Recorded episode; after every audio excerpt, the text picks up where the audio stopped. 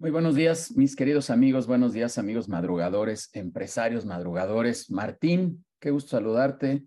Vamos a ver quién anda por acá. Vamos a pasar lista rapidísimo. Armando Cárcamo, qué gusto, mi querido amigo, como siempre, presente. Vas invicto, creo que desde que regresaste a casa en todas estas reuniones. Héctor Jaramillo, qué gusto también, amigo, verte. Recién te vi el martes. Ahorita vamos a contar tantito cómo nos la pasamos el martes ahí. Super Hugo, ¿qué tal? Fernando Villegas, que siempre digo, bueno, ahora que vengas a la ciudad nos traes fresitas, por favor, desde Irapuato. Pamela Yescas también ahí de Easy, Super Marcelino. Bueno, son las cámaras que veo por ahí encendidas. Qué gusto saludarlos, mis queridos amigos. Muy, muy buenos días.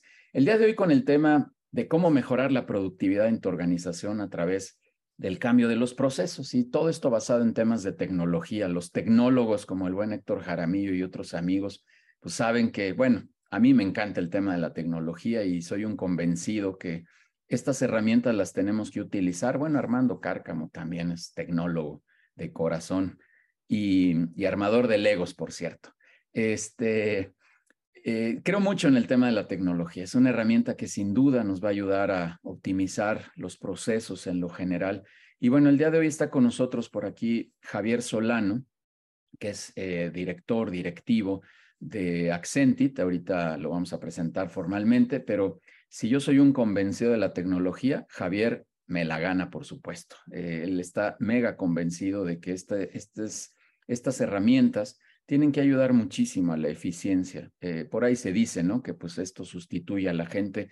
Yo no creo en eso. Javier, por ahí ojalá y nos puedas contar un poquito, sino esto nos permite tener eficiencia de otra manera en la gente y poder canalizar tal vez mejor los, los procesos, mejor todas las actividades, gestionar el tiempo de la propia gente dedicado a otras cosas, sino estos procesos repetitivos, tediosos, etcétera. Entonces, quitemos de la mente este, este tabú eh, que existe, seguramente muy frecuentemente, Javier, tú lo escuchas, de que pues es como, como la sustitución de la gente y pues no, pero, pero para nada va a ser así, al todo lo contrario. Javier, bienvenido a casa de vuelta, hace, hace poco, hace algún tiempecito estuviste por aquí ya con otro tema también de tecnología. Así que muchas gracias. Cuéntanos un poquito de qué se trata el tema de hoy, mi querido Javier. Yudiel, un, un placer saludarte. Muchas gracias por, recibirme. Y claro, la, la, idea de hoy es entender cómo es que los RPAs o, o la automatización a través de procesos robóticos aumentan la productividad. Hay una mala concepción, como dices, de que en algún momento la tecnología nos va a alcanzar y va el humano a desaparecer. Por el contrario, eh, la, la intención de la sesión es identificar cómo esta automatización de procesos mejora incluso nuestra calidad de vida como colaboradores en una empresa.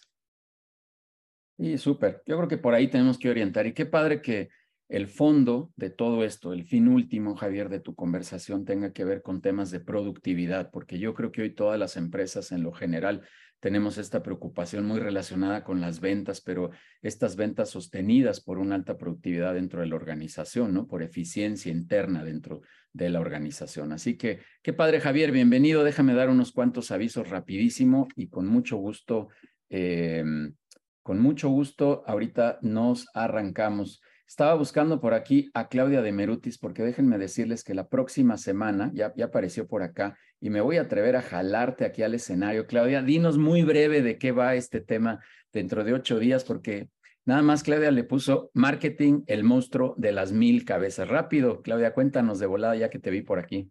Gracias, Judiel. Buenos días a todos. Ahora sí no venía preparada, pero bueno, eh, la intención de la siguiente semana es eh, poder poner en la mesa qué está pasando hoy con temas de marketing. Todo, a todo el mundo nos dicen, hay que hacer marketing, hay que hacer marketing, pero la realidad de las cosas es que no sabemos ni cómo, ni a qué hora, si me sirve, cómo me sirve, para qué me sirve, si el becario me ayuda, si no. Entonces, un poco es poderles dar algunos tips, poderles dar algunas herramientas y algunos elementos para que realmente el marketing sea funcional para ustedes, que el marketing sea aquí y no lo que dicen que es de Coca-Cola y las grandes empresas. Entonces, bueno, ahí estaremos la siguiente semana platicando, escuchándolos y bueno, pudiendo compartir con ustedes. Gracias, Judiel, gracias a todos.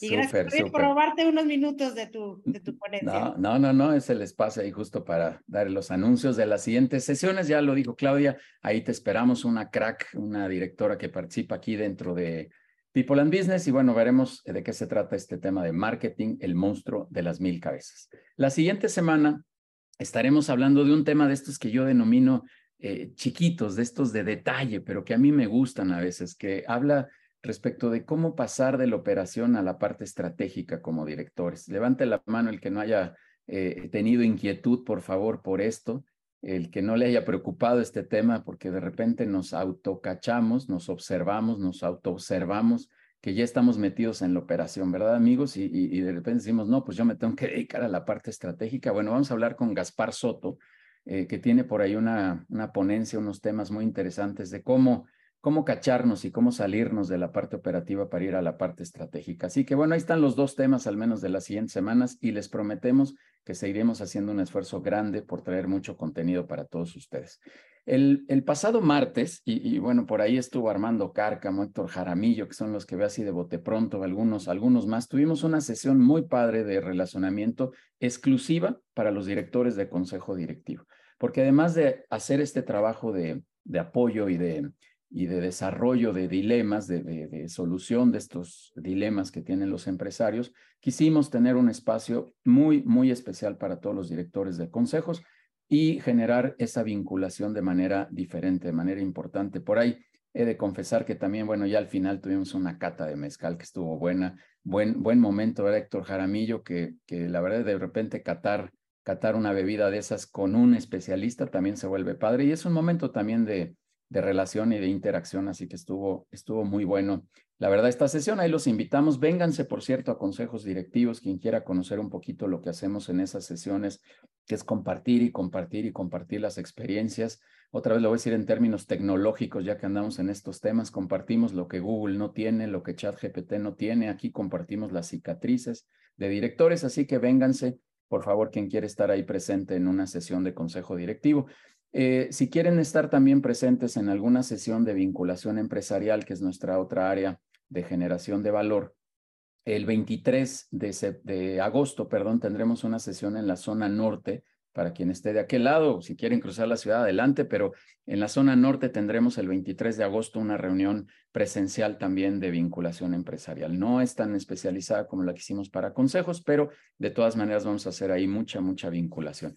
Si no pueden estar, vénganse los lunes de 6 a 8, donde también tenemos ahí espacios para generar este valor de relacionamiento, de vinculación, insisto. Por favor, los lunes de 6 a 8, escríbanos, ya están los datos ahí de Denise y de Adair. Síganos en todas las redes sociales, todo se llama People and Business, muy facilito. Síganos en Spotify para que escuchen el otro brazo de contenido que tenemos a través de, de los episodios que tenemos de entrevistas con directores de People and Business, eh, estos episodios que platicando de manera muy coloquial logramos sacarle ahí experiencias eh, de, valor y luego las de no, no tanto valor, pero que al final suman en la experiencia empresarial. Así que escuchen estas entrevistas. En el canal se llama Conectamos Experiencias Empresariales. Ahí nos pueden seguir, por favor, insisto, en Spotify. Debo decirles también, platicarles, que ya lo había comentado por ahí en algunos espacios. Recientemente abrimos People and Business Caribe para para quien tenga interés en, acercarse en aquella zona o tenga algún conocido, invítelo, por favor. Estamos ya teniendo sesiones allá en el Caribe, un proyecto eh, liderado por Vivi Cepeda, que ella está en Ecuador, pero ahora también estará viajando para allá al Caribe para tener este acercamiento con directores. También cabe recalcar que Fernando Villegas, por ejemplo, es, es resultado de un acercamiento que tuvimos allá en Irapuato a través del Consejo Coordinador Empresarial de Irapuato y en general del Bajío, pero particularmente en Irapuato. Y Fernando, por ejemplo, ya está aquí, ya hay varios directores que ya están dentro de la comunidad de People and Business. Muchas gracias a ti, Fernando, y a todos los que vienen allá de aquella zona y gracias al, Consejo Coordinador por todo este trabajo que hemos hecho de manera conjunta. Se van a desarrollar más cosas, así que ahora también ya tenemos un pie por allá en Irapuato.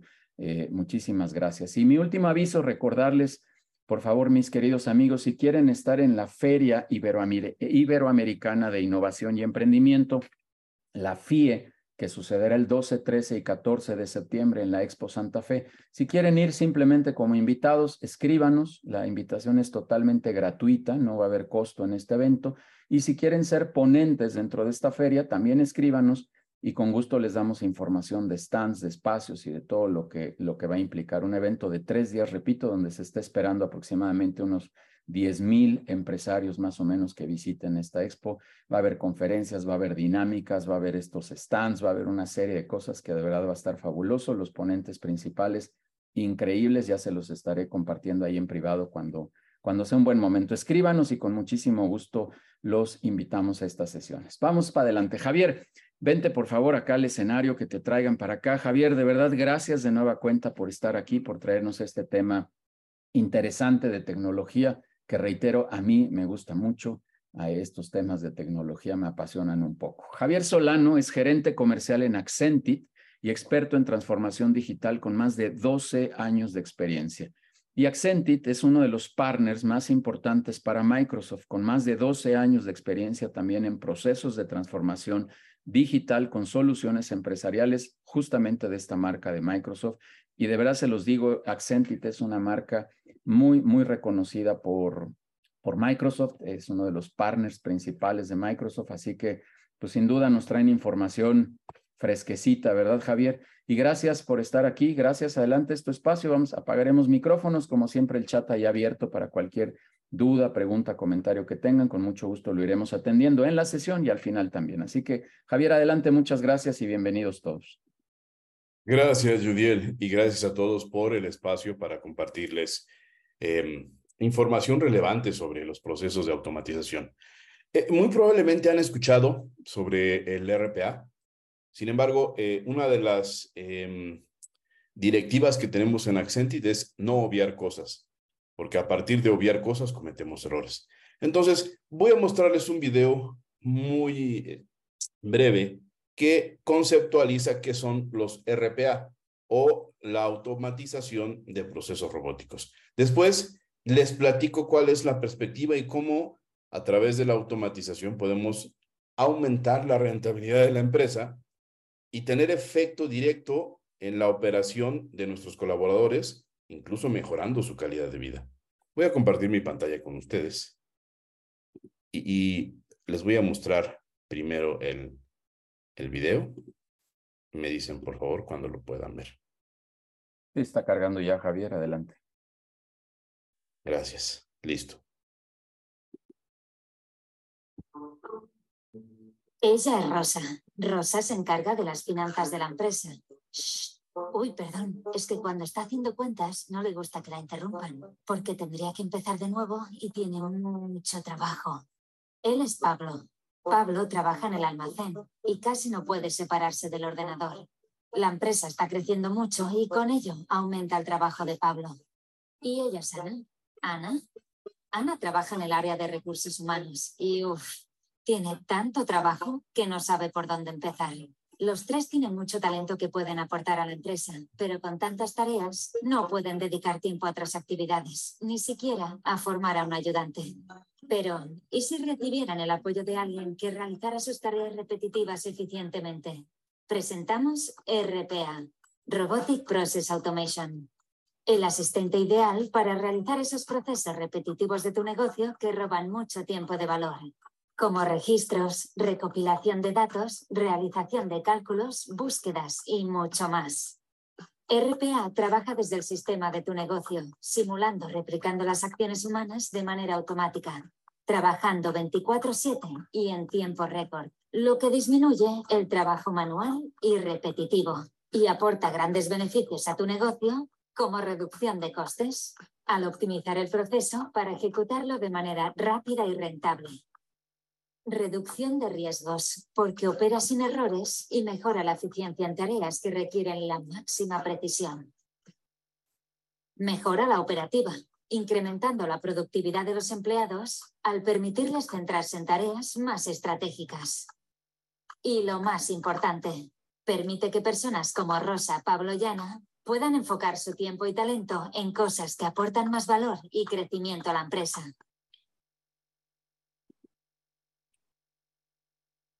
Voy ahora a compartir otra vez mi pantalla. Y es, esto que les eh, muestro en el, en el video nos va a dejar pie para los siguientes pasos. Me dicen, por favor, si, si, si ven mi pantalla. Sí, perfecto, Javier, adelante. Bien, ahora, ¿Por qué decimos no trabajes más, trabaja mejor automatizando procesos? Para agregar más valor a este contenido, vimos que el RPA o la automatización de procesos es simular estas acciones que hacemos frente a una, a una laptop, una PC, todos los días, trabajo administrativo, repetitivo, cansado, que nos desgasta. Para entender mejor esta situación, hacemos una pregunta. ¿Por qué automatizar procesos? Hagamos un doble clic. ¿Cuál es el escenario en México sobre el trabajo? El trabajo día a día que llevan las distintas áreas de una empresa.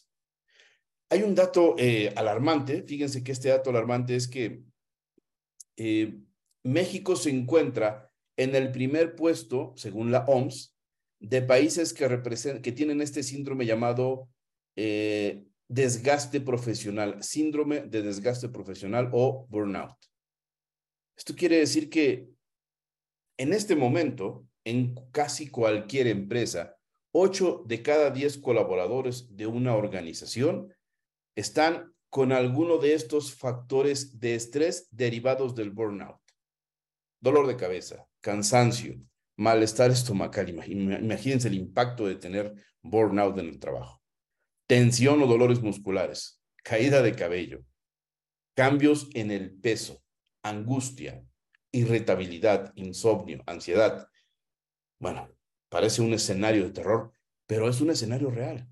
Esto está pasando todos los días en, em, en el día a día, en el operar de gran número de empresas. ¿Pero por qué? ¿Y por qué empezamos con este dato?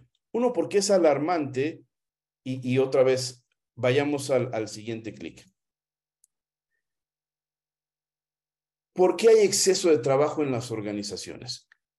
Nosotros como consultores o como casa de consultoría, identificamos algunas cosas cada que nos acercamos con empresas. Uno, que independientemente del modelo de trabajo que tengan o de las herramientas o las plataformas o soluciones con las que estén trabajando, casi siempre identificamos procesos duplicados, errores en la ejecución, errores humanos.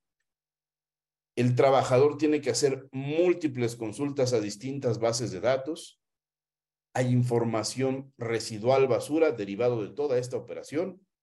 Hay pocos indicadores, hay trabajos repetitivos, hay malas prácticas, hay empresas que no tienen procesos claros y peor aún, hay empresas que no siguen reglas de negocios específicas. Y entonces bajemos todo este escenario a áreas de trabajo específicas. Imaginen, imaginen a una de las áreas que más impacta en la empresa. Em, cuentas por cobrar.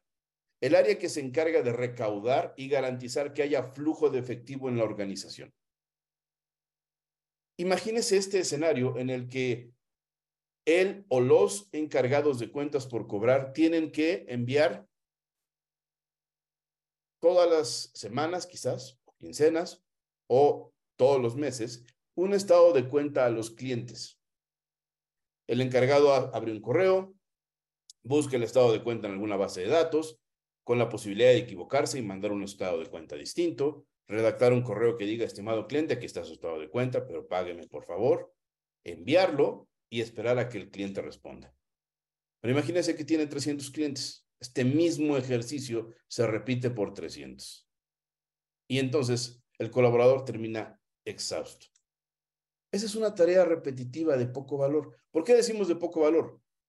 Porque podríamos automatizarla y hacer que sea un proceso que cada mes se estandarice, el robot lo haga y libere al, colaborador de esta tarea repetitiva que no aporta valor. ¿Por qué decimos que no aporta valor?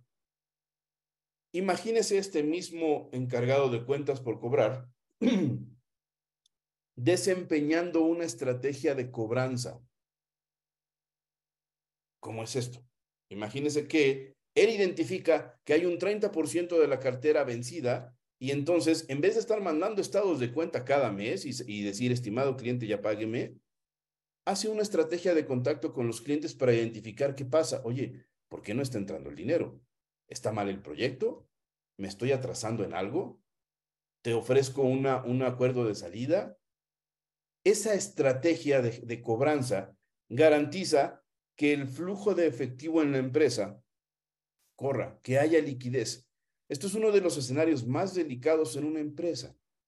Pero imagínense que hay empresas que tienen a sus colaboradores, a su talento, enviando estados de cuenta cada mes, haciendo facturas. Vayamos un paso atrás. Hay empresas que contratan auxiliares administrativos. ¡Qué horror! Capturistas de datos. ¿Qué quiere decir esto? Que dentro de la organización es probable que haya pocas reglas de negocio y procesos claros. Tal es así que tiene que venir una persona a auxiliar en el caos administrativo que tiene el contador que está a punto de recibir un paro cardíaco por el exceso de trabajo y el equipo de administración que está topado con toda la carga de trabajo de escritorio. Hemos identificado empresas en las que hay hasta siete o ocho eh, auxiliares administrativos. ¿Y qué hacen? auxiliar al que tenga la carga de trabajo repetitiva más grande. ¿Y cuál es el costo o el impacto de esto en una organización? Veamos otra perspectiva. Pongámonos en los zapatos del empresario. ¿Cuánto le cuesta al empresario una persona en una organización? ¿Han pensado esto? ¿Alguna vez lo han analizado? Vamos a ver dos, dos temas simples. Miren, el primero es, oye, ¿cuánto le cuesta al empresario traer el talento a la empresa. Primero, un, proceso de reclutamiento, buscar el talento adecuado. Después, el ingreso neto. Después, sobre ese ingreso, neto, ingreso neto, que es el sueldo, que es donde usualmente nosotros nos, nos detenemos a ver, hay una serie de cargas para el empresario que no identificamos. La carga social que puede ser hasta del 52% adicional al ingreso neto o al sueldo el Infonavit, el SAR, los eh, planes de cesantía y vejez, etc. Ahora hablemos del equipo de trabajo, su laptop, la capacitación, el PTU, el pasivo laboral, las prestaciones adicionales, el equipo de trabajo. Todo esto tiene un costo para traer un talento a la empresa. Ahora, veamos el número. Pensemos en una persona que cobra 25 mil pesos eh, al mes o pensemos también, esto podemos hacer partir a la mitad y, una persona que cobra 12.500 al mes. Insisto, nosotros siempre solamente nos enfocamos en el sueldo, pero al empresario el reclutamiento le costó cerca de un mes de sueldo, pero la carga social son 12.000 y el aguinaldo, por ejemplo, son cerca de 18.000. Y el equipo de trabajo, su laptop, su estación de trabajo, el equipo que le, que le asignen, cerca de unos 15 mil. Y a lo mejor si está en el área de ventas o de cobranza o de atención al cliente, seguramente tiene un plan celular y son otros 300 mensuales. El sueldo anualizado de un colaborador, que en promedio gana 25 mil, serían 506 mil pesos al año. Pero eso es, no, ese no es el peor escenario no hay 365 días laborales. Son, descontemos 104 fines de semana, descontemos de las vacaciones, que ahora ya no son 12, son 18 días, descontemos los días de asueto y, y entonces nos queda un resultado de 241 días hábiles. A un empresario le cuesta de forma diaria 2.100 pesos tener un colaborador trabajando en la empresa. Y, el tema aquí es, eso no es, no, no estamos diciendo que esté bien o esté mal. Lo que sí afecta es que imagínese tener a ese, ese colaborador que le cuesta 2.100 pesos al día, como si usted sacara de la bolsa 2.100 pesos y los entregara de forma diaria, capturando facturas, capturando bases de datos, mandando correos. Es ahí donde comparamos si es benéfico tener a una persona haciendo procesos eh, repetitivos que no, no aportan valor a la empresa. Cuando nosotros nos detenemos en este escenario y se lo presentamos al empresario, la primera reacción es, wow, no, no, no, no tenía idea del costo de un, de un colaborador, ¿no? Pero más allá de eso es, oye, si ahora ya somos conscientes de esto es lo que cuesta tener un colaborador en la empresa, tener talento en la empresa, pues explotemos ese talento de forma adecuada. Ayudemos ese talento a hacer tareas de alto valor que aporten rentabilidad a la empresa. Talento enfocado en tareas repetitivas y de bajo aporte. No tendría por qué ser así. Y pero fíjense que todavía en este escenario en el que hay un área de captura de datos y hay eh, quizás en, el área que, tiene más impacto de trabajo administrativo, que es el área contable, administrativa, financiera, hay un mar de gente trabajando. ¿Por qué? Porque hay procesos repetitivos. Uno se encarga de facturar, otro se encarga de mandar estados de cuenta, otro se, encarga de capturar datos, eh, otro se encarga de eh, hacer llamadas quizás de atención al cliente, procesos que podemos automatizar. Y regresamos a este escenario en el que insistimos en cuentas por cobrar, porque es una de las áreas claves de la empresa. Imagínese al encargado de cuentas por cobrar teniendo un escenario ideal en el que la recuperación del flujo de efectivo es a no más de 30 días. ¿Cuál es el, el ciclo ideal de efectivo de su empresa? Aquí los empresarios nos darán cada uno su perspectiva, pero quizás 30 días es un tiempo muy sano para recuperar lo que nosotros cobramos o facturamos. 30 días es bastante, bastante, eh, bastante efectivo. Pero no logramos tener 30 días de recuperación de cobranza si tenemos a un mar de gente mandando estados de cuenta todos los días? Esas son tareas de bajo aporte. No tiene que ser así. Ahora, empecemos a poner estructura. ¿Qué sí podemos automatizar?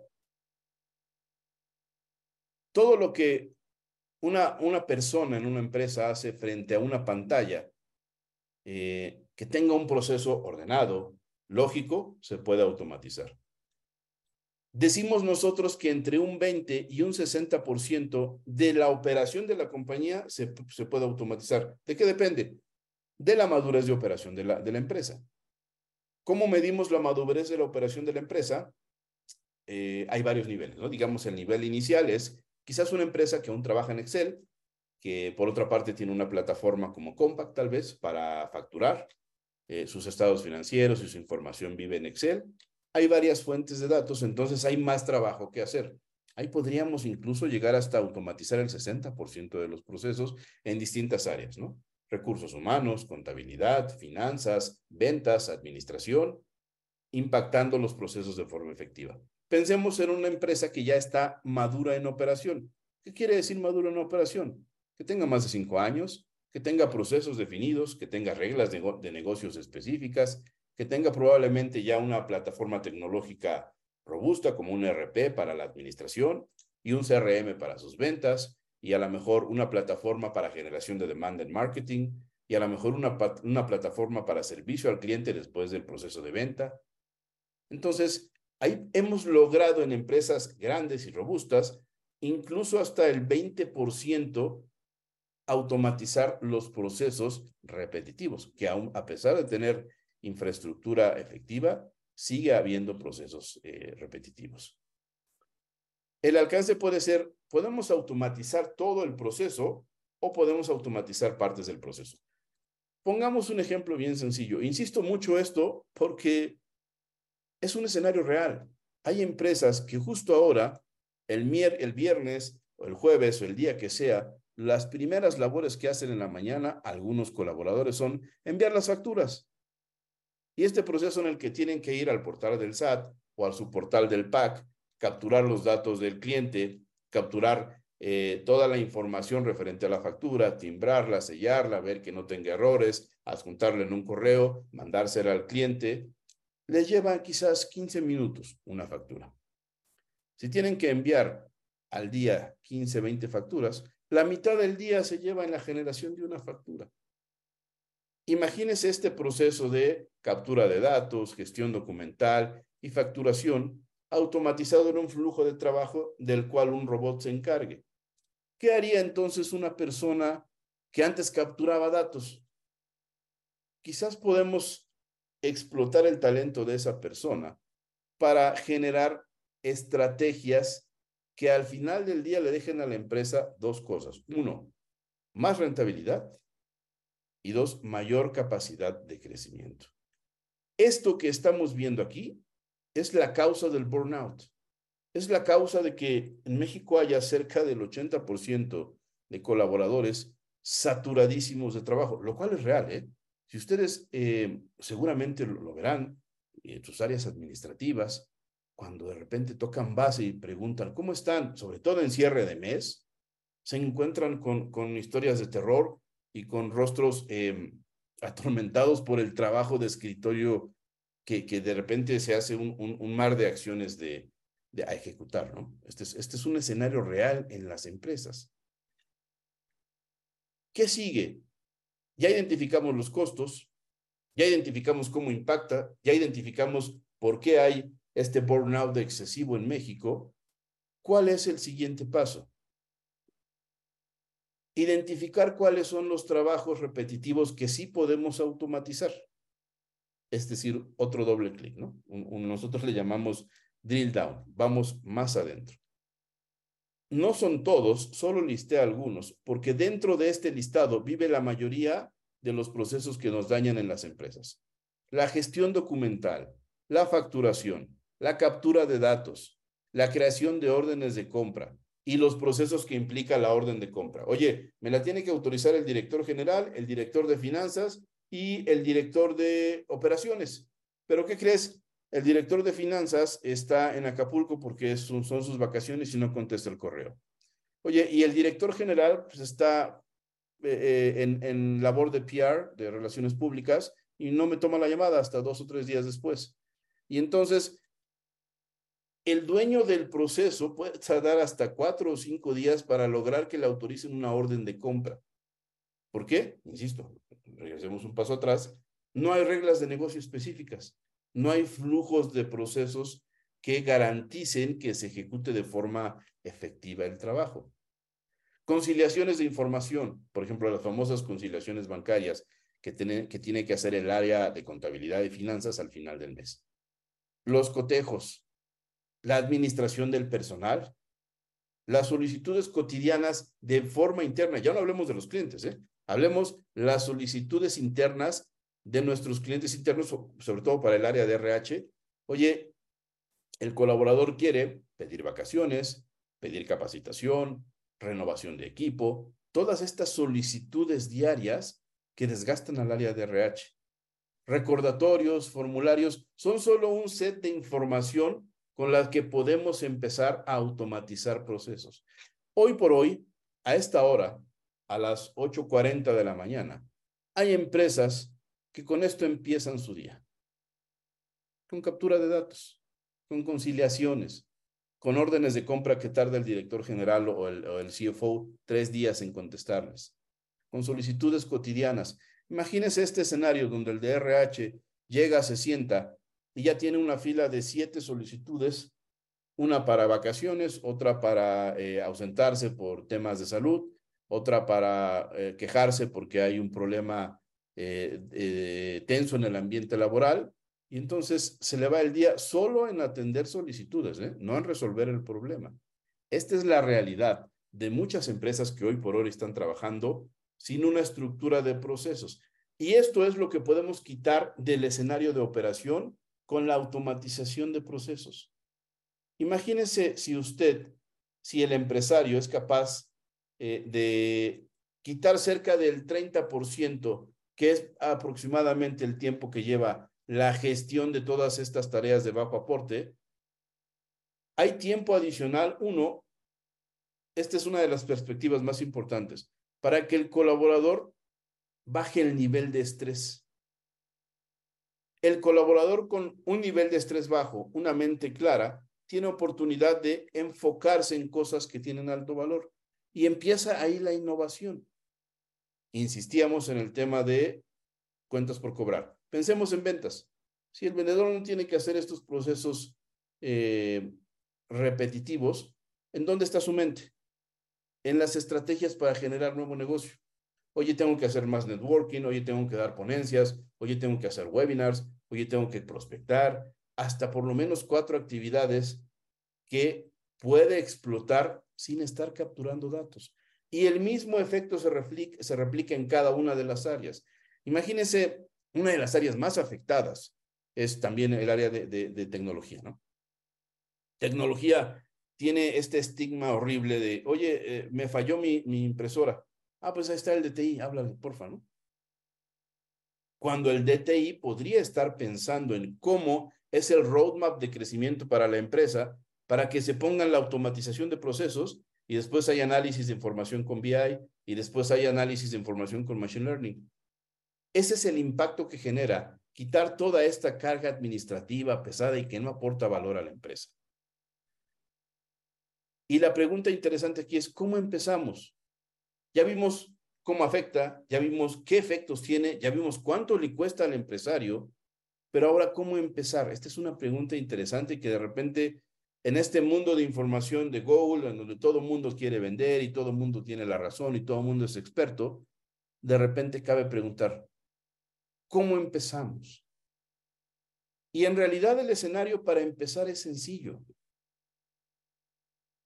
Lo primero que deberíamos hacer, o lo primero que tendríamos que hacer es tener una metodología. La metodología nos ayuda a poner estructura y hace que los pasos sean fáciles de ejecutar. Primero identificamos en qué momento estamos en nuestro negocio. Oye, eh, haciendo un, análisis retrospectivo, puedo asegurarles que todos tenemos procesos repetitivos que alguien en este momento en, nuestras empresas está ejecutando. Y la idea es liberarlos para que hagan tareas de alto valor. Identificar los procesos es la clave. Después, hay que ver si es viable la automatización. Hay procesos que no serán los menos, pero aún un gran porcentaje de, de procesos de escritorio sí se pueden automatizar. Después hay que priorizar, oye, de estos tres, ¿cuáles son los que sí tenemos que eh, automatizar de forma rápida?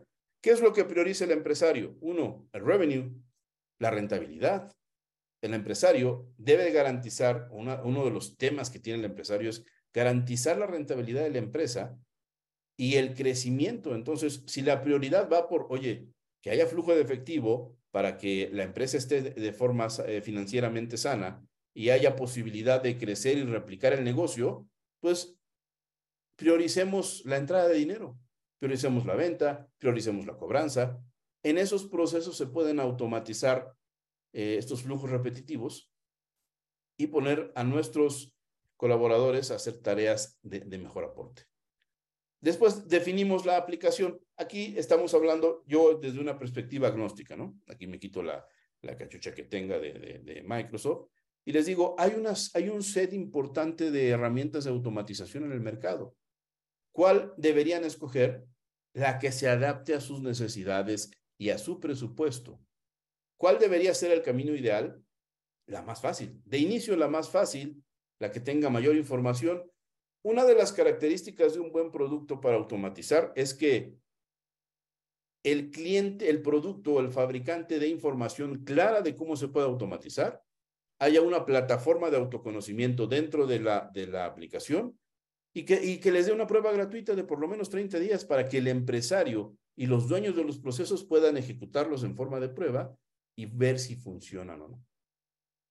Después ya viene el plan de trabajo, la programación de los flujos, la implementación, y esto puede llevar dos vías, ¿no? Pueden hacerlo de forma autónoma si hay una, eh, un departamento de TI o una estructura fuerte en la empresa, o se puede hacer eh, a través de un partner, el que ustedes elijan dependiendo de la herramienta, que les ayude a identificar y, y a cerrar todo este círculo. Cuando echan a andar el proceso, siempre hay un modelo de perfeccionamiento y si todo queda bien, se va al siguiente proceso y así en lo sucesivo. ¿Cómo, ¿Cómo funcionan estos flujos de trabajo? Hay dos principales. Fíjense que el primero es este flujo en el que, por ejemplo, yo ahorita me estoy sentando y tengo que mandarle un correo de seguimiento al cliente. Abro mi correo, busco el, eh, el contacto, le adjunto una presentación, pongo unas palabras de seguimiento y mando ese correo. Esos son flujos de escritorio, trabajo día a día. Hay otros que se llaman flujos de nube. Estos flujos de nube es este trabajo en donde, por ejemplo, pensemos en el área de finanzas, pensemos en el contador que tiene que crear un estado financiero. Y entonces tiene que quizás ir al RP o al, o al eh, Excel, depende de la base de datos con la que opere, extraer la información, consolidarla, diseñar un estado financiero y presentarla al consejo directivo o a la dirección general. El trabajo previo, que es ir a buscar la información a una carpeta, traerla, presentarla, se puede automatizar. A lo mejor la última parte que es enviar por correo o verla o, hacer el meeting para la sesión con el consejo o la dirección, la tendría que hacer el, el contador. Pero hay una parte de su proceso que disminuye y el contador entonces se enfoca en una estrategia fiscal para ahorro, que, sería quizás un aporte de mucho más valor que solo estar gestionando documentación en Excel. Ahora, ¿cómo logramos este efecto, ¿no? De, de hacer que estas tareas las efectúe un robot. Ahora, voy, voy a dejar de compartirles esta pantalla y les voy a compartir una pantalla de Internet. Una, una pantalla de mi navegador. Porque lo que queremos, lo que quiero transmitirles es que Microsoft tiene algo que se llama Citizen Developer. Seguramente lo han escuchado, o probablemente no. El Citizen Developer es esta iniciativa en la que Microsoft dice, oye, yo invierto mucho en infraestructura, invierto mucho en capacitación para que el usuario sea autosuficiente, se pueda meter a la plataforma y pueda empezar a trabajar de forma efectiva él mismo en sus procesos.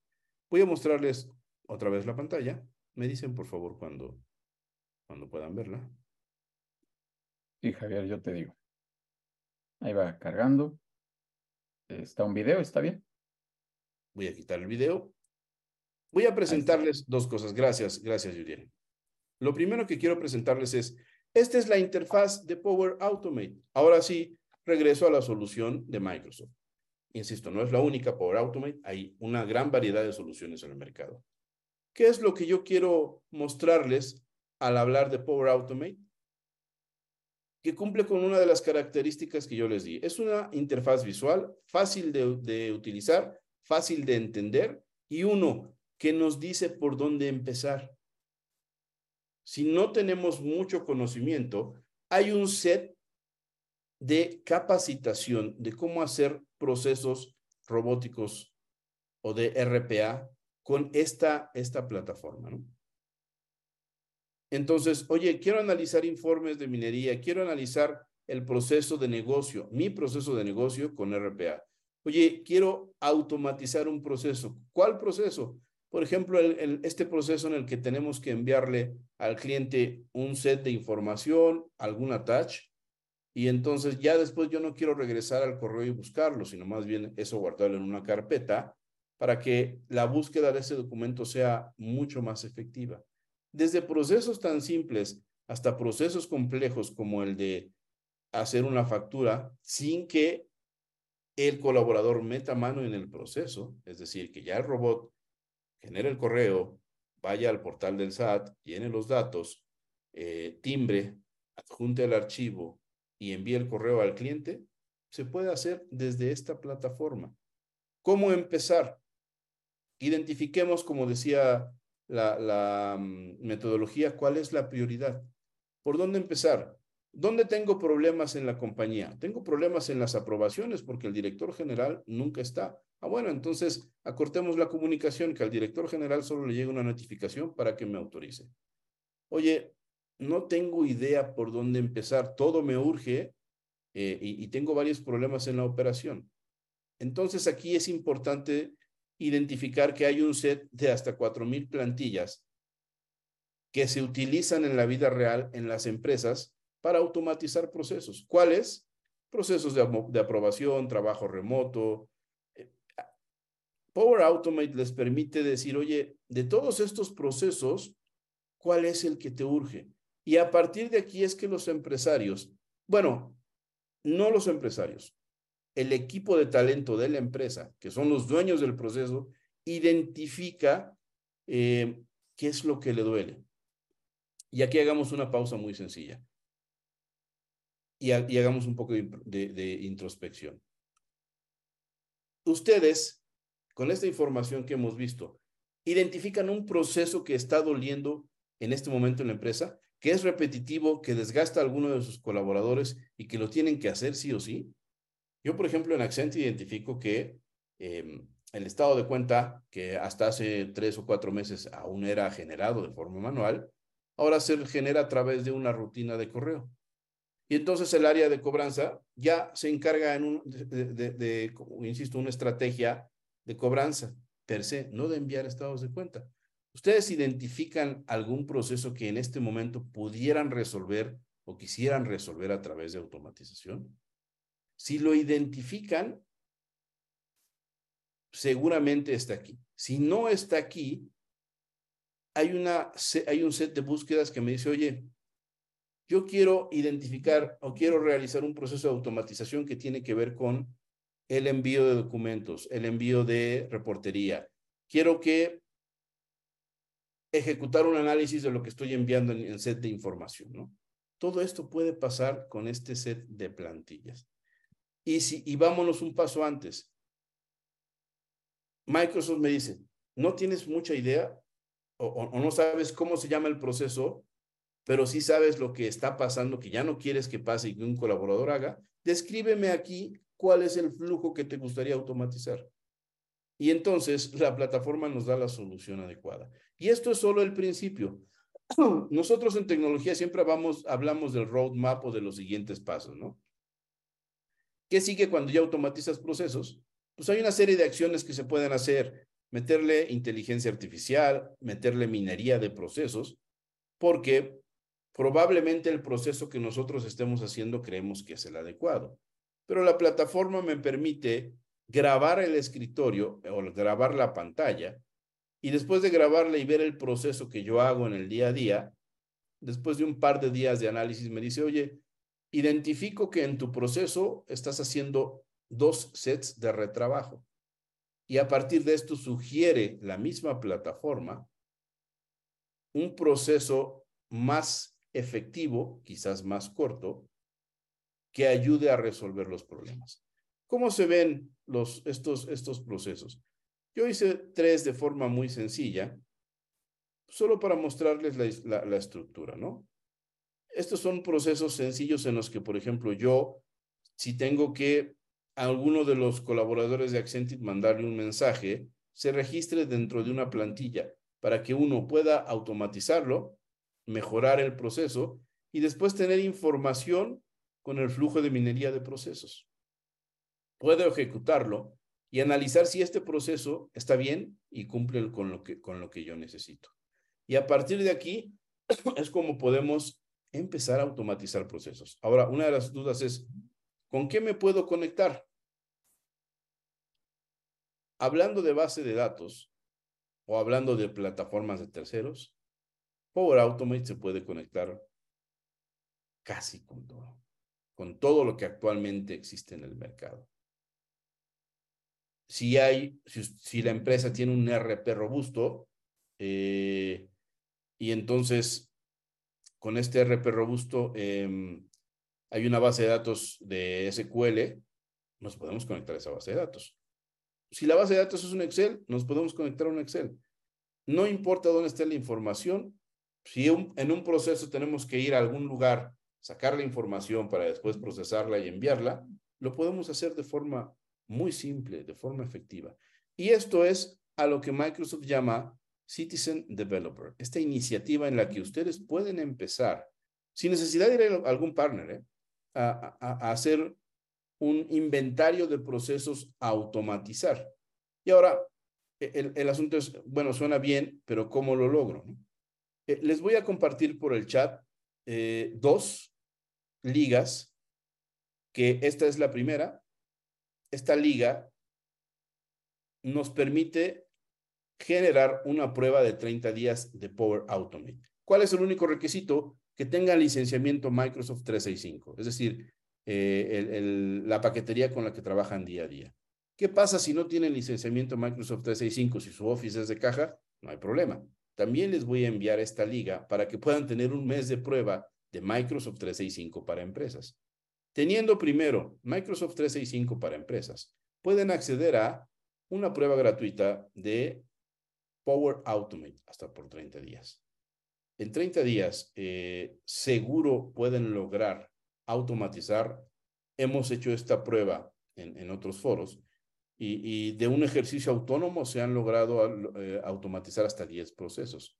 ¿Qué pasa si en algún momento se topan o no pueden automatizar algún proceso? Pues pueden pedir ayuda de algún partner como nosotros y pueden continuar con el proceso de automatización. Voy a dejar de compartirles esta pantalla y voy a compartirles eh, la última parte de la, de la presentación. Me dicen, por favor, cuando puedan verla.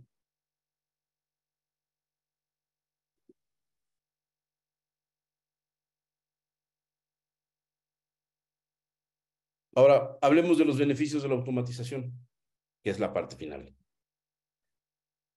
La rentabilización. Se disminuyen riesgos, en algunos casos se eliminan, se potencia el talento, se reducen los costos, la capacidad instalada de, de, hacer trabajo efectivo aumenta y hay mayor velocidad de respuesta entre departamentos y de frente al cliente. ¿Cómo mejoran los flujos de trabajo en la organización? Los procesos se acortan, se simplifican, se aumenta por consecuencia la, productividad, los datos son más fiables, con menos margen de error y los costos se controlan de forma efectiva. Imagínese este escenario en el que la pila de trabajo administrativo nunca termina, que aún, hoy es un escenario real. El empresario entonces, en vez de pensar en contratar tres auxiliares contables, automatiza el proceso, libera al contador o, al usuario de esa carga de trabajo y el usuario es más productivo y está menos estresado, lo cual es importantísimo. Uno de los eh, que de repente no ponemos mucha atención, pero uno de los valores más importantes en la empresa es sin duda el talento. Y si el talento está estresado, si el talento está quemado, como es el, burnout, como, como se, le, se le nombra, el proceso en la empresa no fluye. ¿Cómo garantizamos con Power Automate que haya mayor rentabilidad? Porque se ahorra el tiempo, eh, se eliminan los errores, hay mayor seguridad en los datos, aumenta el cumplimiento, la satisfacción o esta sensación de que el empleado trabaja de forma exitosa es efectiva. Y entonces, por consecuencia, la rentabilidad, el flujo de efectivo, las ventas, todos los procesos mandatorios de la empresa se impactan y garantizamos la rentabilidad en nuestras empresas. La, idea es que, acorde a lo que dice Forrester, que es un estudio del 2022, utilizar herramientas de automatización reducen los errores, lo cual es dinero. Ahorran tiempo del trabajador, lo cual ya vimos cuál es el, eh, ya vimos cuál es el costo, ¿no? Lo cual es efectivísimo para una empresa. Imagínense que Solo, solo recuerde, el empresario gasta cerca de 2.100 pesos diarios y no queremos, o el empresario seguramente no querrá que una persona a la que se le desembolsa 2.100 pesos diarios, pues haga facturas manuales. Quitemos esta cultura de eh, tener datos eh, o tener procesos que no aportan valor a la empresa y, podamos automatizarlos con Power Automate. Y obviamente eh, el flujo de operación aumenta. Ahora, yo quiero hacer hasta aquí una pausa. Aquí termina la presentación. Y me gustaría preguntar si tienen alguna duda sobre lo que hemos visto hasta ahora, ¿no? Si les hace sentido, primero, cómo, cómo afecta, Judiel, este tema de tener procesos repetitivos que, que, va más allá de que nos quiten tiempo. O sea, es una de las principales razones del burnout en colaboradores, que a lo mejor no habíamos visto. Dos, el costo del, eh, que tiene el empresario de tener estos procesos repetitivos. Y, tres, eh, hay empresas que han perdido talento porque se concentran solo en, estos procesos. Insisto, aún, aún nosotros eh, hoy día nos, enfrentamos a estos procesos de, eh, oye, tengo cinco colaboradores o cinco asistentes administrativos para un proceso de contabilidad. Suena como una locura, pero es un escenario que pasa todos los días. Y Javier, vamos a ver si alguien se anima. No hay ninguna pregunta en el chat hasta ahorita. Vamos a ver si alguien quiere hacerla o levante la mano. Hay un botón ahí abajo de reacciones en donde pueden levantar la mano digital y hacer alguna pregunta. Pero déjame decirte, Javier, que provocaste. Voy, voy ahorita, Arturo, amigo, eh, Claudia. No, ya se formaron, Norma. Déjenme contarles mi regresión que acabo de tener porque me voy a cambiar así totalmente la cachucha, como se dice coloquialmente, Javier. Y me hiciste pensar que hace muchos años, muchos años, cuando yo trabajaba para las, empresas corporativas, eh, pues tenía funciones eh, básicas, pues estaba arrancando mi, trayectoria, ¿no? Cuando era becario y cuando inicié ya con mis primeros puestos que me, que me quitaron el título de becario, eh, Javier, me ponían a hacer tareas verdaderamente tediosas, verdaderamente repetitivas, como acabas de decir tú. Debo de acotar, para que se rían tantito, que pues sí, efectivamente, año, e, efectivamente hace muchos años, ¿no? mis canas lo delatan, pero eh, que no había seguramente todas estas herramientas. Y, y a lo que voy es, yo, yo me sentía incómodo, Javier. O sea, yo como colaborador también, Hoy pusiste el lado del, del empresario y las herramientas que tenemos que cuidar y todo, y hablabas un poco de este burnout, pero, pero e, e, estaba feo, o sea, yo, yo revisaba los mismos documentos no sé cuántas veces, bueno, tal vez de, diferentes personas, pero era el mismo formato, lo revisaba y lo revisaba y lo revisaba en procesos manuales y, y que de verdad era verdaderamente pesado para mí.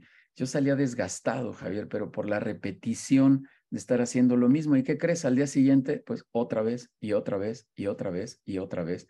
Y de verdad se vuelve algo bien, bien complicado para el colaborador. Y concluyo diciendo que cuántos colaboradores a lo mejor también no, no, no abren la boca, no dicen nada, ¿no? Porque pues esta es mi chamba, me pagan por esto y esto me toca y se acabó. Entonces también yo quisiera inspirar a los colaboradores a que, a que se despierten, a encontrar mejores alternativas, ¿no? Cómo, cómo poder generar esta automatización, cómo hacer cosas solo una vez o cómo poder meterle tecnología a ciertas cosas, Javier. Así que provocaste una regresión en mí, y ahí les cuento la anécdota, pero sí estuvo, sí estuvo feo cuando yo estaba ahí en esas épocas. Incluso ya cierro diciendo que me, motivó de alguna manera también a tratar de entender qué había más allá dentro de la organización, porque yo decía, es que yo hago esto todos los días y lo hago de la misma manera y no, no, no cambia y me, puedo morir aquí haciendo exactamente lo mismo. ¿Cómo, aporto a, a, toda la organización con este pequeño proceso? Pero eso se despertó en mí, pero ¿cuántos a lo mejor dicen, no, pues aquí me sigo y me sigo y se acabó la historia? Bueno, súper. Eh, amigo Arturo, Arturo López, este, por favor, tu pregunta. Y seguimos contigo, Claudia. por favor. Ah, eres un caballero, mi querido amigo. Vamos a darle entonces aquí el micrófono a Claudia de Merutis y la vamos a traer acá al escenario. Claudia, nuestra ponente la siguiente semana, ¿eh? por cierto, va de nuevo el comercial. Claudia, adelante con tu pregunta, porfa. Gracias, Javier, muchísimas gracias. La verdad es que, que, que a mí en lo personal me abre un espectro que luego estamos enfocados en la operación diaria para, para ver una visión más amplia de dónde podemos tener crecimiento. Mi pregunta es la siguiente. Em, como microempresarios, cuando no tenemos eh, estas estructuras en donde tienes, pero el área de cuentas por cobrar, pero el área TI, pero todo esto que ya padrísimo que nos platicaste, ¿cómo, cómo empezamos? ¿Cómo empezamos? Uno, cuando el recurso probablemente no es lo que queremos para poder desarrollar o no tenemos el tiempo porque vivimos en el día a día y traemos el burnout aquí, tanto el, empresario, yo creo que los empresarios, y no me dejarán mentir, traemos el burnout, vivimos con el burnout, ¿no?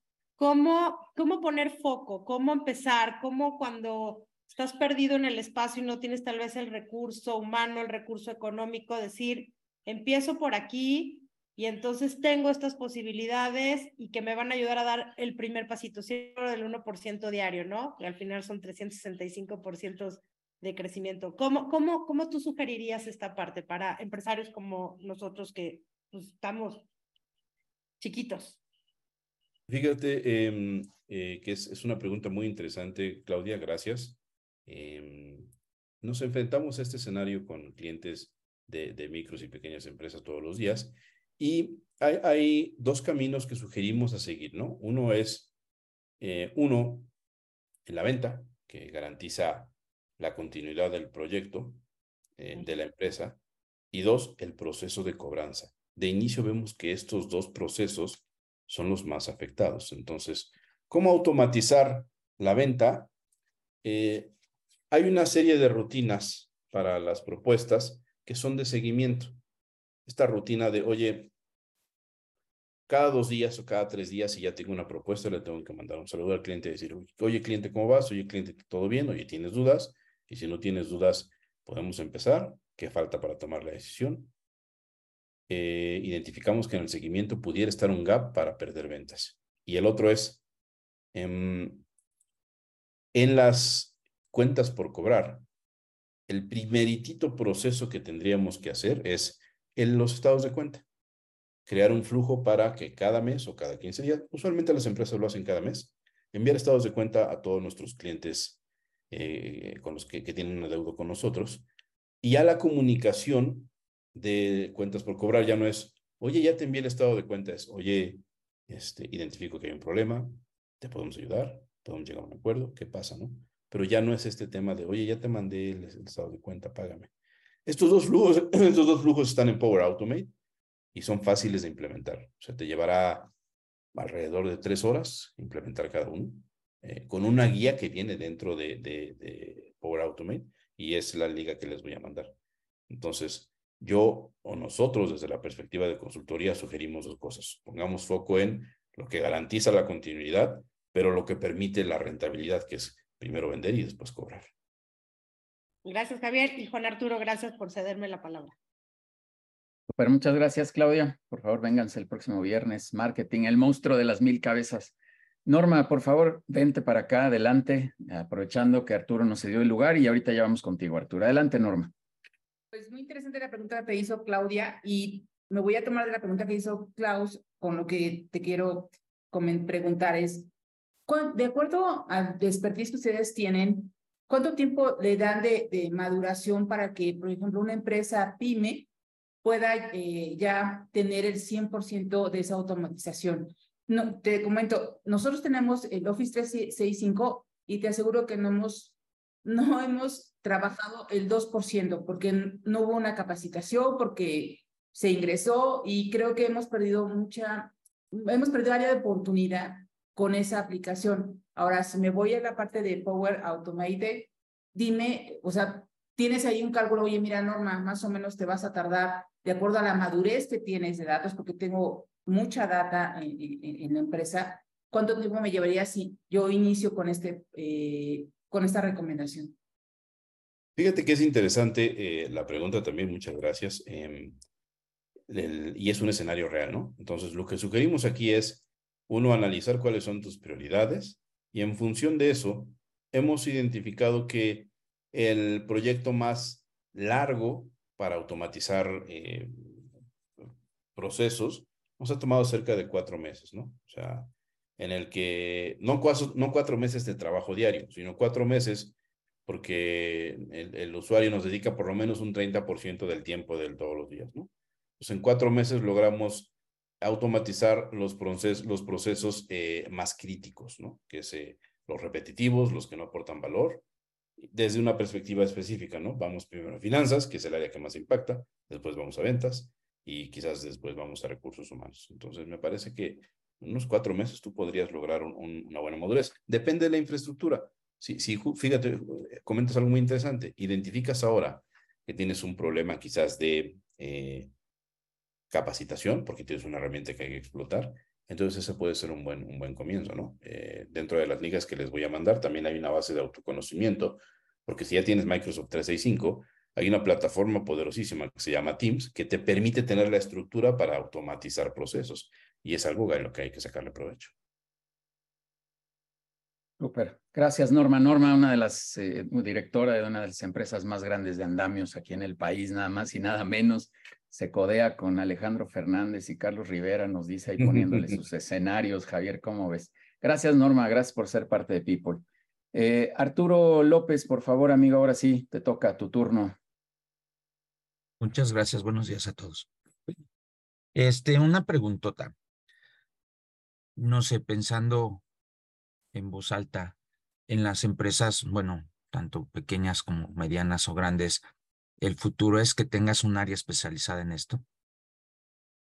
Sí, fíjate que lo ideal sería que em, el área de TI, que particularmente em, tenemos quizás una, una percepción equivocada, eh, la idea de TI es que dé mantenimiento, no mantenimiento, sino que piense en cómo eh, llevar a la empresa al siguiente nivel, al siguiente nivel de, en este caso, procesos de automatización, ¿no? Entonces, el indicado sería el área de TI, pero no es el ejecutor. El que desencadena es el usuario final, a quien tendríamos que, que em, o sea, TI solo recolecta los datos, genera los procesos de automatización y el beneficiado es sobre todo el área administrativa, que es uno de los más complicados pero me parece que en el deber ser, TI es el que debería capacitarse, aprender a hacer los procesos de automatización y atender de forma interna a todos los clientes de la empresa, que se sería cada uno de los departamentos. Esa es la estructura que sugerimos. Ok. Bien. Sí, porque TI, bueno, que es tecnologías de la información, que realmente son la gente de sistemas, son los que programan, pero no precisamente ellos tienen como que toda la visión el escenario, los diagramas pintados para poder automatizar. Siempre ellos como que dependiendo de la estructura en la empresa, si les pagan por proyecto, todo el tiempo están atrás de ti para que puedan generar un proyecto. Pero al final del día, no son los todólogos donde pueden saber qué robot o qué parte pueden. Ellos son los especialistas programando y los que buscan tecnología y, y, y van a la vanguardia para ejecutar lo que alguien ya les dijo que se podía automatizar. Por eso era como ese tema de tener un comité o generar un área especializada en eso y que TI son los que ejecutan. Ellos tendrán la mejor opción si es este, esta herramienta de Microsoft o si ellos desarrollan algo o si lo compran en otro, en otro lado. Es como la parte en, la, en las pequeñas empresas eh, que lo veo, la verdad es que pues están dedicados a, a, a vender y a cobrar pero no hay ese especialista que tenga el tiempo sin operar, que lo dejen analizar, prueba y error, lo ponga en blanco y negro y luego alguien lo desarrolle para que puedan tener un beneficio.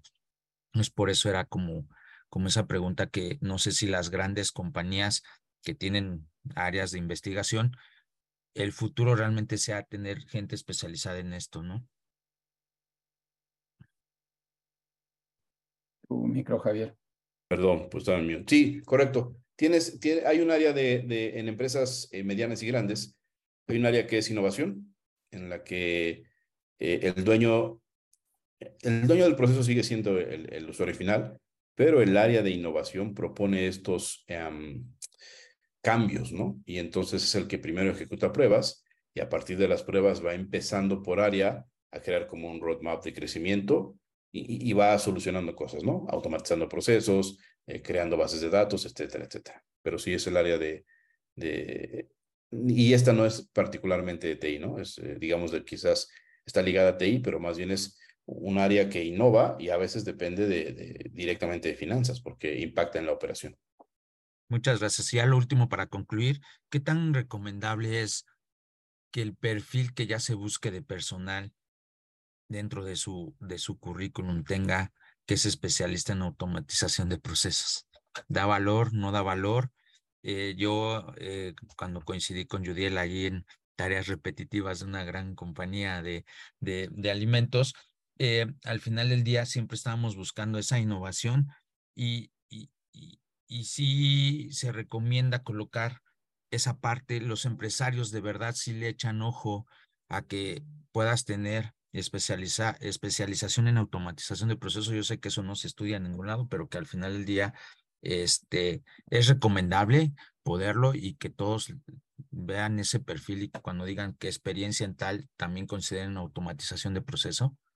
Sí, sí, sí agrega valor, sí agrega valor porque eh, lo que hay de, detrás de, oye, yo ya he automatizado procesos es, ah, entonces, yo para llegar a automatizarlos tuve que identificar cómo es el proceso. Y entonces, eso es lo que agrega valor, que por ejemplo, si ya automatiza un proceso de facturación, conoce las reglas del negocio y no importa si hoy está en la empresa A y mañana va a la empresa B o C, ya tiene las tablas porque conoce reglas de operación y eso es lo que agrega valor. Súper. Gracias, Arturo. Eh, perdón, yo pago los comerciales, pero Arturo también director de un grupo automotriz de los más importantes de este país, así que gracias, mi querido Arturo. Y ahora sigue por acá Heriberto, Heriberto también de una empresa de tecnología, si no me equivoco. Adelante, Heriberto. Muchas gracias, Judiel. Muchas gracias, Luis, por la invitación. Soy eh, novato en esto, en este evento. Me dio mucho gusto. Eh, estamos viendo, gracias a Javier, los resultados de la transformación digital ya hechos, cuajados en una empresa. La pregunta es, ¿cómo preparamos a la gente? Porque la gente está, como bien dijiste, quemada, eh, haciendo y haciendo y haciendo, pero cuando le propones un cambio, es el primero que se opone.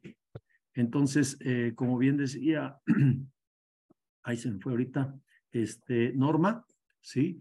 El proceso se puede alargar no porque no entendamos eh, el proceso, cómo tenemos que hacerlo para generar una automatización, sino cómo hacemos, o en tu experiencia, cómo has logrado que la gente rápidamente adopte esta nueva eh, tecnología, estos nuevos procesos, estos, estos cambios. Es, es una pregunta muy, muy interesante, Heriberto, y nos hemos enfrentado a ello. Hay una parte que nosotros hacemos que se llama kickoff cuando hay un proyecto. Esa parte del kickoff la dedicamos al usuario final y lo que le decimos es, primero, eh, usuario, queremos darte tranquilidad porque tu trabajo no está en riesgo. lo que queremos hacer es que este trabajo, este burnout, te lo quitamos para que brilles dentro de la operación, ¿no? Entonces, hay un diagrama que explica, oye, ¿cómo vas a brillar si tu tiempo de respuesta es más rápido, si tu tiempo de recuperación, depende del área, es, eh, o de comunicación es más rápido, em, y tu tiempo de resolución de problemas se, se acorta por lo menos una tercera parte del actual, eso te proyecta en la empresa. Ese es el primer eh, mindset que quitamos y a partir de ahí el usuario entiende que mejora el proceso. Y también lo que, lo que entendemos es, oye, puedes hacer cosas mucho más efectivas, ¿no? Ya que automatizamos eso, a lo mejor surgen las ideas de, oye, eh, usuario final, oye, jefe, oye, lo que sea, te envío eh, lo que me pediste y adicional te envío un análisis de A, B o C, ¿no? Entonces, cosas que aporten valor. Lo, primero que identificamos eh, cuando hacemos los kickoffs, Heriberto, es este miedo que hay en los usuarios de, chin, me vas a quitar por el robot, ¿no? Pero la conversación es, no, no, te voy a, te voy a aliviar de la carga excesiva para que tu trabajo sea placentero. Y en ese orden de ideas ayuda, ayuda mucho esta, esta conversación y a partir de ahí el usuario, el usuario fluye. Muchas gracias. Eh, Muchas gracias. Heriberto, yo complementaría muy rápido que también estos procesos, en mi opinión y en mi experiencia, tienen que ser eh, un proceso de, vamos a llamarle, de evangelización, es decir, tienen que venir de arriba para abajo sí o sí. En las pymes si no es un proceso eh, bien anidado desde la dirección general, es difícil. Si, si al inicio, a ver qué opina ahorita Javier, pero si al inicio nombramos un área secundaria, déjame llamarlo así, como líder de proyecto de esto, y no viene desde la dirección, es mucho más eh, fácil que haya este tipo de sabotajes. O sea, eh, no, no quiero decir que sea algo mandatorio, ¿no? Pero sí tiene que haber un proceso de evangelización, así le llamo yo, de la dirección hacia abajo. Y entonces ya vienen procesos, como dice Javier, de kickoff, de, de información, de entrenamientos, de sensibilización, de otras cosas. Pero mi opinión, así, si me permites decirlo, hasta arriba, hasta arriba, es un tema que el director tiene que tomar este proceso al inicio, solamente al inicio. Ya después lo delegará y verá que todo camine bien. Muchas gracias, Ivete. Bienvenido siempre a este tu espacio. Javier, tenemos una pregunta y con esto cerramos. Acá en el chat nos pregunta Fernando Villegas, también desde, desde Irapuato. Eh, ¿Cuál es la inversión promedio para la automatización de procesos? Y con esto cerramos, Javier. Em, el proceso más... Ah, ah, nosotros hay, dos formas, ¿no? Una puede ser el proyecto en el que hay un, cierto número de, de procesos a, estimar y la otra es por hora. El proceso más largo que hemos automatizado nos llevó alrededor de 12 em, horas, pero había que consultar hasta siete bases de datos. Entonces era un proceso muy, muy complicado y, siete, siete, eh, justo estoy haciendo en este momento hablando de temas de consultoría, fueron cerca de 25 mil pesos, hablando de, consultoría, ¿no? Y la licencia de Power Automate es bastante amigable por usuario, me parece que cuesta 18, 18 dólares al mes por usuario, ¿no? Entonces, hay dos tipos, una para usuario, otra para empresa. Entonces, eh, e, esta que particularmente hicimos nos llevó 12 horas de trabajo. Entonces, la, inversión no es, no es necesariamente alta, ¿no? Porque em, eh, se, pueden, se pueden poner las reglas de negocio y eso ayuda a que sea mucho más efectivo el proceso. Súper. Muchas gracias. Eh, gracias, Javier. Algunos comentarios por acá en el, en el chat de agradecimiento al, al, contenido que nos compartes. Javier, ¿alguna idea final, alguna idea global de tu, de tu ponencia para el día de hoy, por favor? Sí, eh, algo, algo que em, debemos tener en cuenta es que la forma que nos garantiza continuar la productividad es aliarnos con la tecnología. La tecnología no nos va a suplir, el talento humano no se suple. Sin embargo, la alianza con estas herramientas de automatización potencia nuestro crecimiento y esa sería la perspectiva. Entonces, sigamos creciendo en conjunto con las soluciones que, provee la tecnología actual. Super, Javier. De verdad, muchas gracias, Javier. Te queremos entregar este reconocimiento digital, por ahora virtual, a la distancia, pero con mucho cariño. Javier, de verdad, siempre, siempre vienes y nos aportas en, este, en esta área importante de la tecnología. Esta área que cuando yo he hablado de temas de desarrollo de negocios, de alineación de negocios, de cualquier tema macro, vamos a llamarle así, estratégico de la organización, siempre, siempre, siempre digo que uno de los brazos a poner atención es el tema tecnológico. Hay temas de gente, temas de ventas, temas de lo que quieras, pero el brazo tecnológico para mí en todos los ejercicios de planeación que hacemos es un elemento sumamente importante. Por eso es que siempre, siempre lo estoy mencionando y gracias por venir de nueva cuenta. Es tu casa y como siempre le digo a todos nuestros invitados, que esta sea la primera de muchas, pero no, en tu caso es la segunda de muchas más. Gracias por venir a, a compartirnos, Javier. Y déjame dar ya unos cuantos avisos de cierre. Recuerden, por favor, la siguiente semana, Claudia de Merutis, Temazo, Marketing, el monstruo de las mil cabezas, por ahí anda, ya lo oyeron, ya la vieron un poquito, pero vamos a desmenuzar estos temas de marketing, como bien decía Claudia, de repente, pues sí decimos que hay tu compadre o el primo, hasta tu sobrino, pues empieza a hacer marketing y pues sí, tal vez funciona como primeros pasos, pero Claudia nos va a dar ahí todo un panorama. Vamos a tener a Gaspar Soto también hablándonos de este otro tema importante. Todos, todos hemos estado, todos nos hemos cachado en la operación y como directores nos tenemos que salir a la parte estratégica. Entonces vamos a tener un webinar para hablar justamente de cómo cacharnos y cómo podernos mover hacia la parte estratégica dentro de las organizaciones. Vénganse, por favor, a la reunión del 23 de agosto de vinculación empresarial, que va a estar buenísima. Si no pueden, a la presencial 23 de agosto, repito, todos los lunes de 6 a 8 estamos haciendo sesiones de este tipo. Vénganse, por favor, a los consejos directivos. Miren, seguro voy a preguntar y van a ver la cara de Norma Romero. ¿Qué tal los consejos, Norma? Padrísimos, ¿verdad? Un intercambio ahí súper de experiencias. Bueno, Claudia de Merutis también está por ahí y compartimos y compartimos y lo que queremos hacer es cumplir nuestro eslogan que es conectamos experiencias empresariales y ayudar a los directores a que de verdad se desarrollen de mejor manera. Síganos en redes sociales, todo se llama People and Business, ahí podrán saber de muchos más eventos, así como Heriberto que hoy vino por primera vez, bueno, pues que vengan constantemente a estos espacios donde generamos contenido. Déjenme decirles muy rápido, este es nuestro brazo de contenido. No somos especialistas en contenido, no nos dedicamos a hacer webinars, solo queremos compartir contenido a través de esta ventana de webinars todos los viernes a las 8 de la mañana. Lo hacemos también en Spotify, en nuestro canal que se llama Conectamos Experiencias Empresariales. Ahí hay directores que son entrevistados, directores de la comunidad justamente, Armando Cárcamo, Norma ya está por ahí, Claudia la vamos a pasar al escenario de los podcasts. De verdad, vengan para que escuchen ese ese contenido en Spotify. Repito, conectamos experiencias empresariales, se llama nuestro, nuestro canal. Y cierro invitándolos de nueva cuenta a la Feria Iberoamericana de Innovación y Emprendimiento, donde somos aliados estratégicos. Si quieren ir solo como invitados, como visitantes, digamos, acceso libre, gratuito, 100%, tres días, 12, 13 y 14 de septiembre en la Expo Santa Fe.